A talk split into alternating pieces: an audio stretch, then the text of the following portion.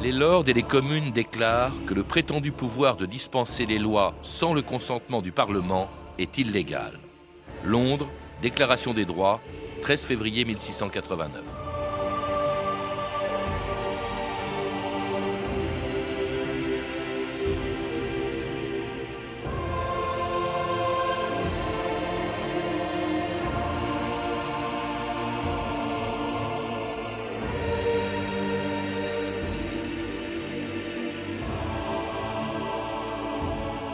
2000 ans d'histoire.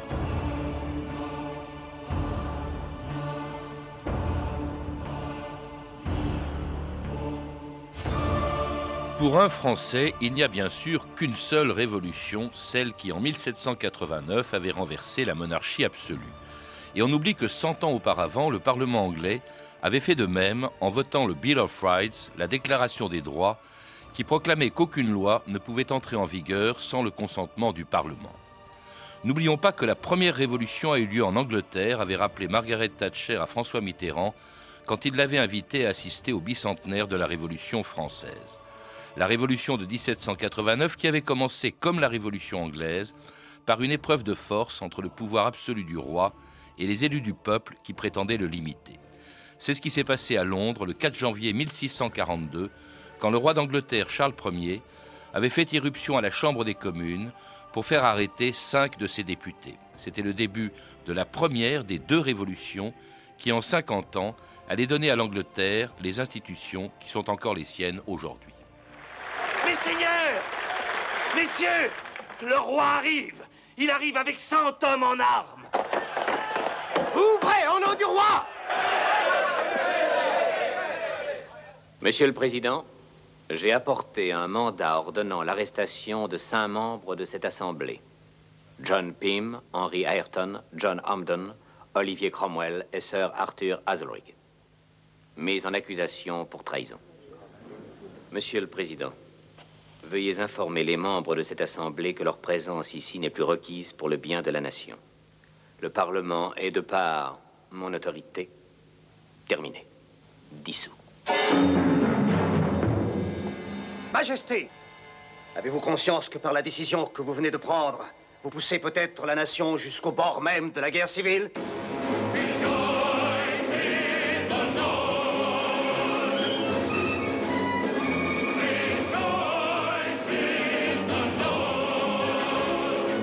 Michel Duchin, bonjour.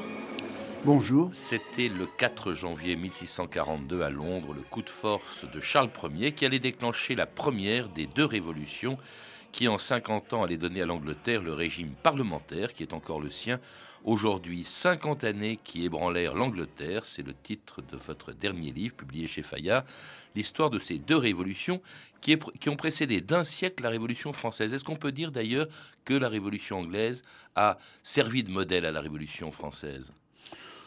Pas vraiment, parce que euh, la Révolution anglaise était surtout sur fond de lutte religieuse, alors que la Révolution française euh, était essentiellement sur le plan politique et social. Mais les révolutionnaires français de 1789 connaissaient parfaitement l'histoire de la Révolution anglaise et ils y font souvent allusion. Et même d'ailleurs les philosophes des Lumières au XVIIIe siècle qui faisaient constamment, comme Montesquieu ou Voltaire, euh, référence au système parlementaire mis en place par les Anglais. Cette Révolution anglaise, euh, ne serait-ce que par son caractère très spectaculaire, l'exécution du roi, etc., avait vraiment beaucoup frappé les imaginations et pendant tout le 18e et le 19e siècle, euh, les Français en parlaient souvent.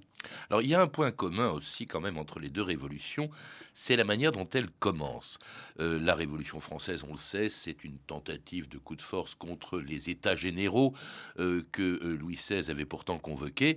Et puis il y a eu aussi, il y avait aussi la volonté des États généraux d'imposer au roi leur volonté, notamment dans le vote des, du budget. C'est à peu près ce qui se produit aussi en Angleterre un siècle et demi plus tôt, en 1642, lorsque le roi d'Angleterre, Charles Ier, essaye de dissoudre le Parlement, c'est-à-dire la Chambre des communes, euh, qui existait déjà.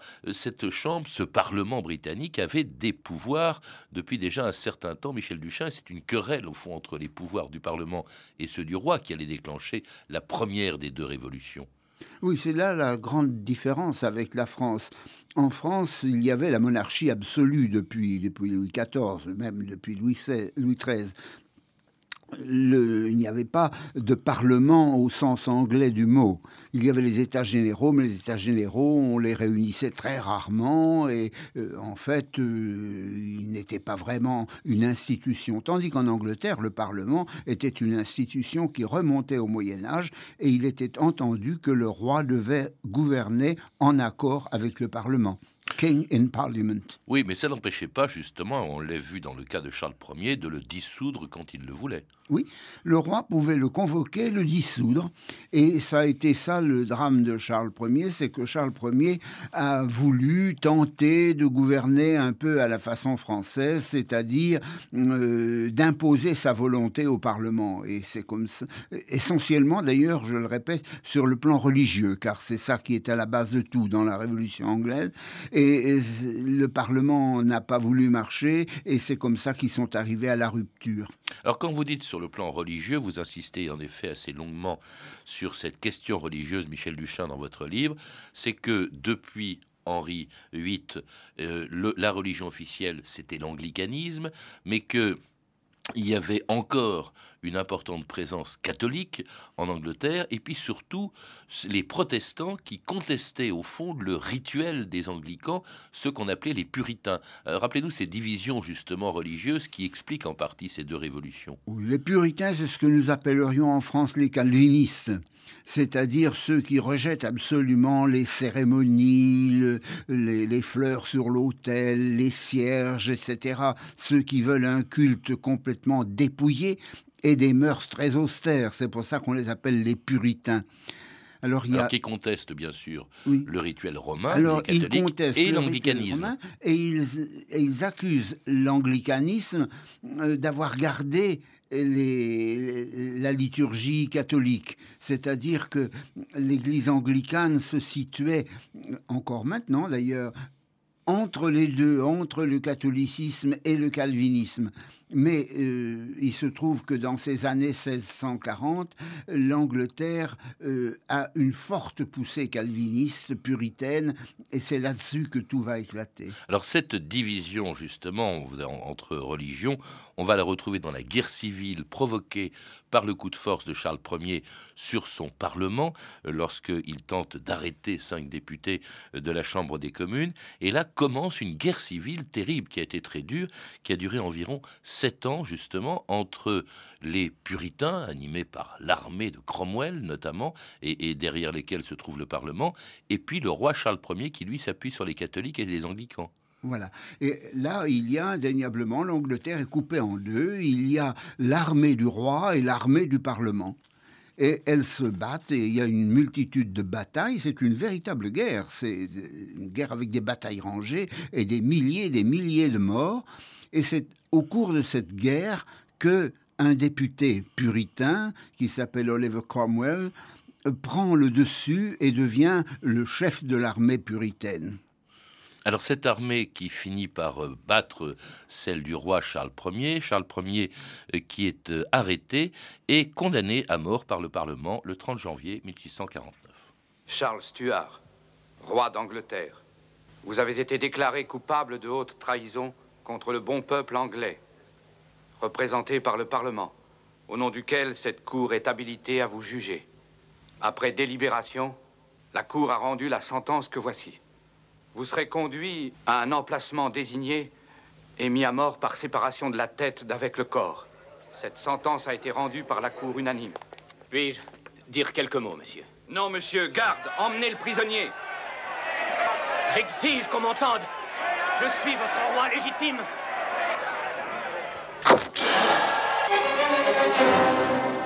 Nous n'avons pas commis un assassinat. Nous n'avons pas fait cet acte furtivement, mais à la face de Dieu et de tous les hommes. La fonction de roi est abolie. Vive le Parlement, vive la République.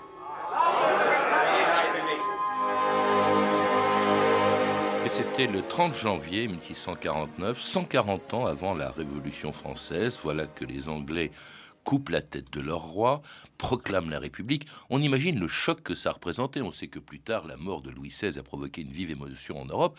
Mais là, c'est la première fois qu'un peuple européen euh, décapité, coupait la tête de son roi, Michel Duchin. Oui, ça a été d'ailleurs dans l'ensemble de l'Europe un cri d'indignation épouvantable. Même les pays protestants ont trouvé cette condamnation de Charles Ier euh, abominable. Et c'est pour ça que Charles Ier, longtemps, est resté dans la mémoire anglaise comme euh, le roi martyr. Hmm. Et puis alors, euh, c'est également la République. Ça aussi, on l'oublie toujours en France. Bien avant notre première République, en 1792, les Anglais ont également connu un régime républicain. Oui, c'est même le seul grand pays euh, qui ait connu une république à cette époque-là. Il y avait des républiques en Europe, il y avait Venise, il y avait la Suisse, mais c'était des petits pays. Tandis que l'Angleterre était le seul pays pendant cette période qui, qui n'a pas eu de roi ou d'empereur. Et ça, ça a marqué les, esprits d'une façon très profonde, mais en fait, le régime républicain n'a jamais pris en Angleterre. Il a duré peu de temps, il a duré 11 ans, mais enfin le temps quand même de mettre en place un régime. Alors avec, il y avait quand même un parlement, un parlement, un parlement croupion. Oui, c'était c'était le Parlement de, Charles Ier, le Parlement du début, mais à force d'épuration, à force de d'exclure euh, tous les membres qui n'étaient pas dans la ligne, ça c'est un petit peu comme la Convention en France, euh, il était arrivé qu'il ne restait plus qu'un petit morceau de Parlement et les Anglais, euh, pour s'en moquer, l'appelaient le Parlement croupion, le Ramp Parliament.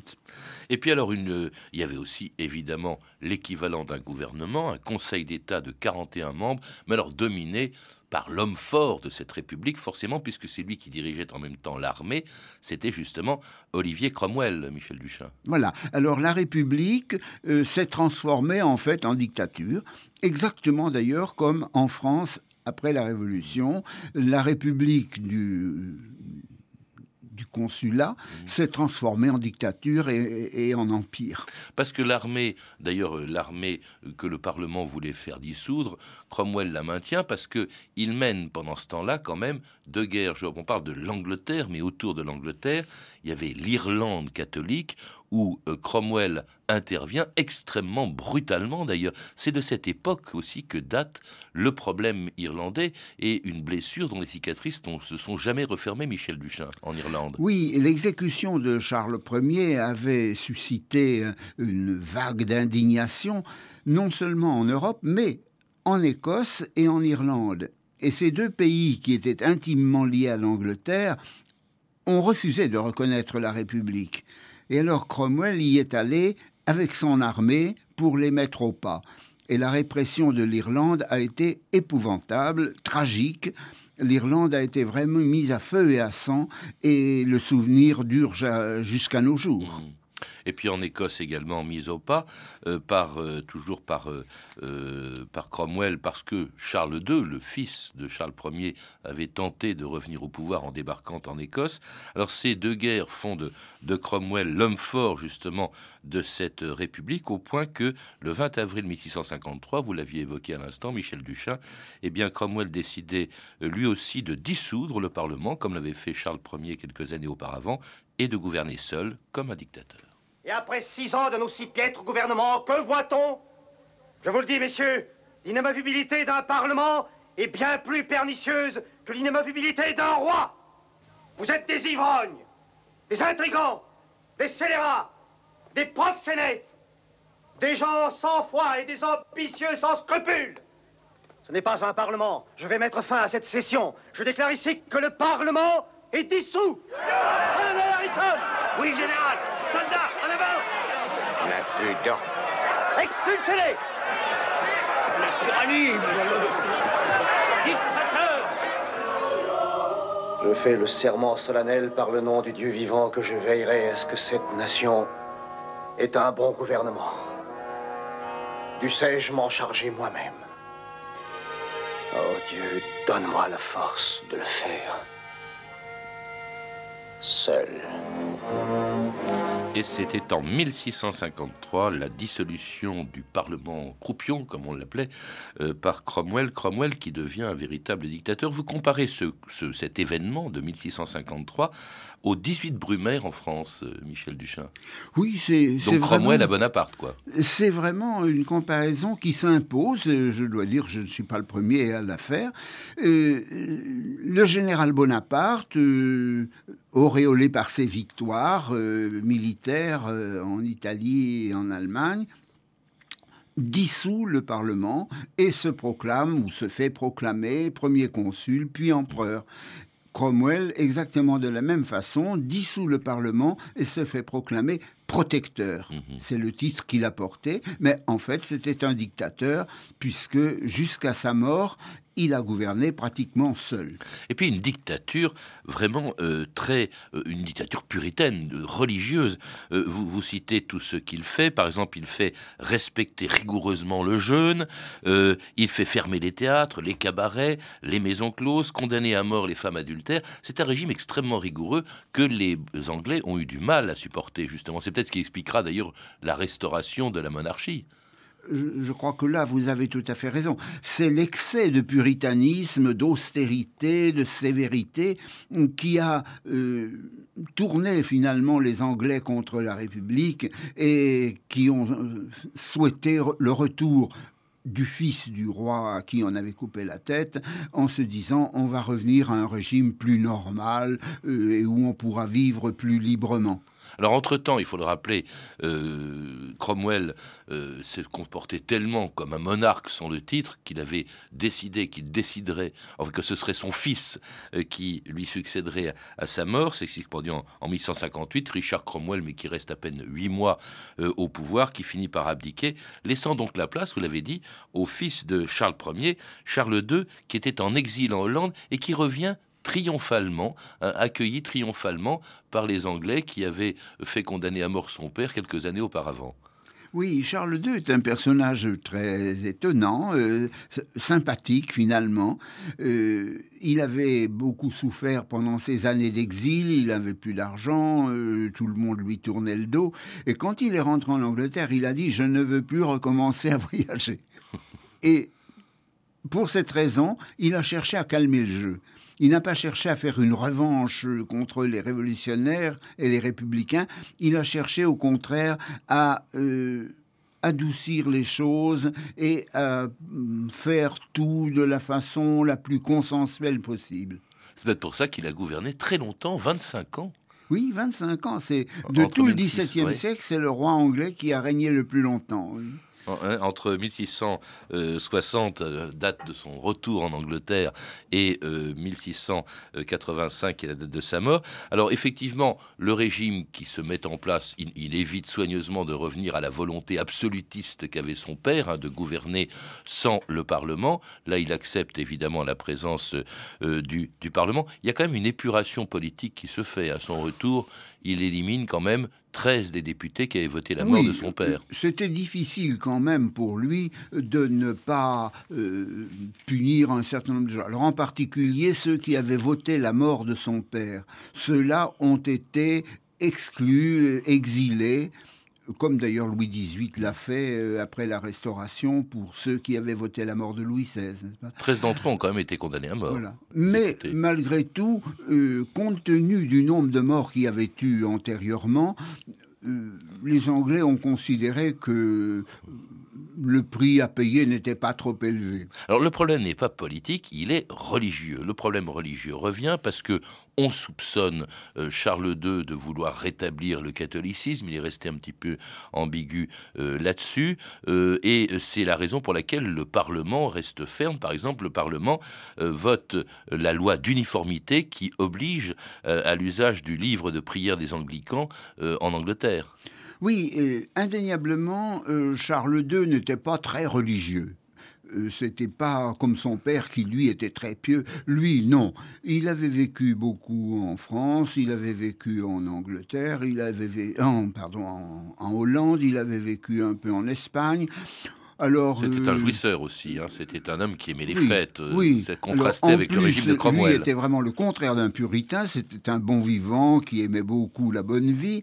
Et il aurait souhaité que les questions religieuses passent un peu au deuxième plan et que les gens soient libres de pratiquer la religion qu'ils voulaient. Mais alors là, pour le coup, l'Église anglicane, elle, elle voulait absolument reprendre le pouvoir et cette loi d'uniformité a fait finalement beaucoup de tort à, à la restauration de Charles II parce que tous les non-anglicans se sont retrouvés euh, rejetés dans l'illégalité. puritain aussi bien que catholique. Alors cela dit, ce Parlement se méfie d'un éventuel retour du catholicisme, surtout que Charles II, n'ayant pas d'enfant, euh, la couronne devait revenir à son frère, le duc d'York, qui lui était catholique, et c'est la raison pour laquelle en 1679 était votée une autre loi, le bill d'exclusion, qui interdisait donc au frère du roi, le duc d'York, d'accéder au trône, ce qui allait provoquer la colère de Charles II. Ces fumiers du Parlement essaient à nouveau de me baiser avec une nouvelle loi qui exclut du trône ma descendance.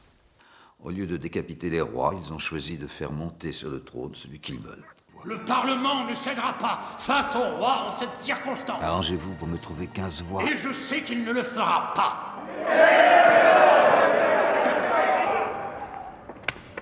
Le comte de Rochester. Monseigneur, cette misérable loi ne servirait qu'à empêcher le frère du roi à monter sur le trône. Et cela seulement parce qu'il est catholique. En une année qui n'est pas si lointaine, le père de notre roi fut oxy sur une sorte de scène à l'extérieur même des murs où nous nous trouvons. Quand l'heure viendra pour notre bon roi ici présent de nous quitter, quelle que soit la foi du successeur sur le dit trône, sa prééminence dans la royale lignée l'emportera, j'en suis certain, sur toute autre considération. True Englishmen, drink a good health to the might. Let our church ever flourish, though her enemies spite her. May the Englishmen drink a good health to the might. Let our church ever flourish, though her enemies spite her. May the beg the sources of Lord the might. That the man is as mothers that arguments Et c'est une chanson écrite euh, dans les musiques écrites par Henri Purcell. True Englishman, hein, ça date exactement de cette époque, justement, euh, lorsque euh, Charles II euh, se voit, est sur le point de mourir d'ailleurs, et se voit interdire de laisser la succession du trône d'Angleterre à son frère, le duc d'York, parce qu'il est catholique. C'est ce qui, ce qui va se passer pourtant à la mort de Charles II. C'est effectivement son frère qui prend le nom de Jacques II et qui devient roi, alors roi catholique dans une Angleterre qui ne l'est plus depuis longtemps, Michel Duchin. Et ça va poser évidemment un problème, parce que lui, il va régner très peu Oui. euh, Nous avons presque, nous avons peine maintenant à notre époque à concevoir à quel point ces questions d'appartenance religieuse euh, étaient importantes. L'Angleterre dans son ensemble, à part quelques catholiques euh, qui n'étaient pas nombreux du tout, l'Angleterre était farouchement anticatholique.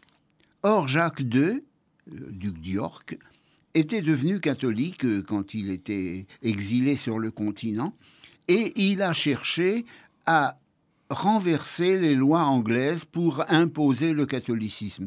Et ça, c'était une erreur énorme, fondamentale, qui a tourné toute l'Angleterre contre lui. Il fait célébrer une messe euh, le surlendemain de son avènement.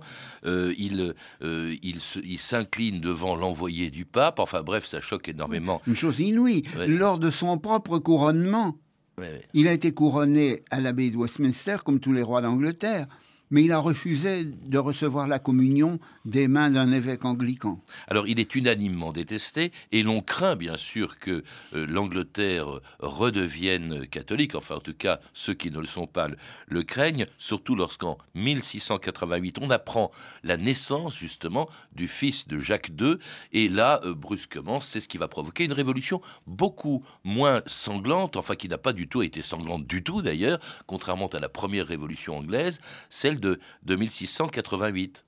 Oui, les Anglais euh, supportaient tant bien que mal ce roi catholique en se disant il n'a pas d'enfant, alors après lui, bon ben, euh, il reviendra un roi protestant. Et puis voilà que tout d'un coup, il a un fils, alors que personne ne s'y attendait. Et ce fils, il est baptisé catholique. Alors les Anglais réalisent que après ce roi catholique, il y aura un autre roi catholique. Et dans leur euh, horreur du catholicisme, ils font appel au cousin, ou plus exactement au beau, au, gendre du roi, qui lui est protestant. Et cela au moment où l'Angleterre allait entrer en guerre contre la France. Il faut vous battre pour votre roi. Avez-vous envie de servir le roi?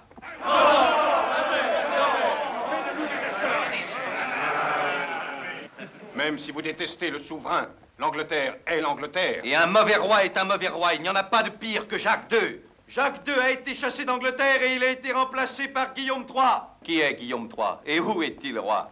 Moi, je vous parle de Sa Majesté Guillaume III, prince d'Orange, qui, avec la reine Marie, est venu des Pays-Bas et règne sur l'Angleterre depuis au moins trois mois. Alors vraiment, ils se sont soulevés et ont chassé cette brute de Jacques II Oui, il s'est sauvé en France et il se cache là-bas. La face du monde s'en trouve transformée. Nous étions esclaves ensemble. Vous et moi sommes désormais libres. Nous avons de nouveau un foyer et un pays. Vous êtes tous des Anglais. Battez-vous maintenant pour votre mère patrie.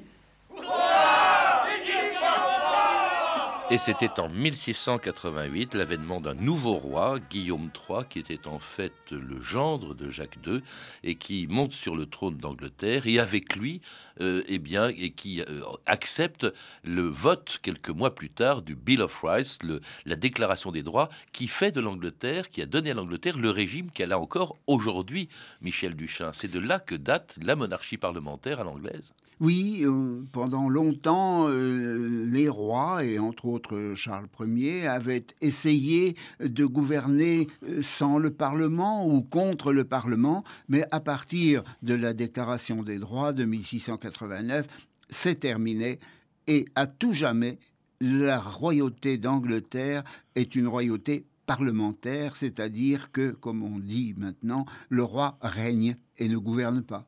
1689, 100 ans avant la Révolution française. Et vous le rappelez, Michel Duchin, au fond, cette révolution, surtout la deuxième, qui n'a pas été sanglante, celle de 1688, a mis en place un régime qui a duré et qui est resté le même pendant 400 ans, alors que depuis 1789, la France en a connu 14 différents. Oui, il y a là certainement une différence de tempérament entre la France et l'Angleterre, mais moi je suis persuadé qu'une des raisons pour lesquelles la royauté n'a jamais réussi à se rétablir durablement en France, ça a été la maladresse de, de Charles X et de Louis-Philippe, et le fait que les Français ont toujours eu une espèce de nostalgie de la République, tandis que les Anglais, pas du tout. Alors, euh, jamais plus les Anglais n'ont cherché à, revenir en République. Et puis, il y a eu évidemment euh, quelque chose qu'ils n'ont pas connu, même s'il y a eu une guerre civile, il y a eu la terreur qui divise encore en partie les Français sur ce qu'il faut penser de cette révolution, même s'il n'y a plus beaucoup de monarchistes. Oui, d'autant plus que après euh, Guillaume d'Orange qui n'a pas eu d'enfant et son successeur qui était la reine Anne, Faute d'autres euh, candidats, on a fait appel à un cousin protestant, euh, l'électeur de Hanovre, Georges de Hanovre, qui a fondé la dynastie de Hanovre, dont la reine actuelle descend, et qui a établi définitivement en Angleterre le protestantisme et la liberté de conscience. Merci Michel Duchin. Pour en savoir plus, je recommande la lecture de votre livre 50 années qui ébranlèrent l'Angleterre, les deux révolutions du XVIIe siècle qui vient de paraître chez Fayard. Vous avez pu entendre des extraits des films suivants Cromwell de Ken Hughes, édité en DVD par Columbia Tristar, Rochester, le dernier des libertins de Laurence Denmore en DVD aux éditions Métropolitanes et Captain Blood de Michael Curtis disponible en DVD chez Warner Bros. Vous pouvez retrouver ces références par téléphone au 32 30, 34 centimes la minute ou sur le site franceinter.com. C'était 2000 ans d'histoire. Merci à Renan Mahé, Christophe Lecluse, Emmanuel Fournier, Clarisse Le Gardien et Franck Olivard. Une émission de Patrice Gélinet réalisée par Anne Kobilac. Demain et après-demain, dans notre émission, une histoire du FBI.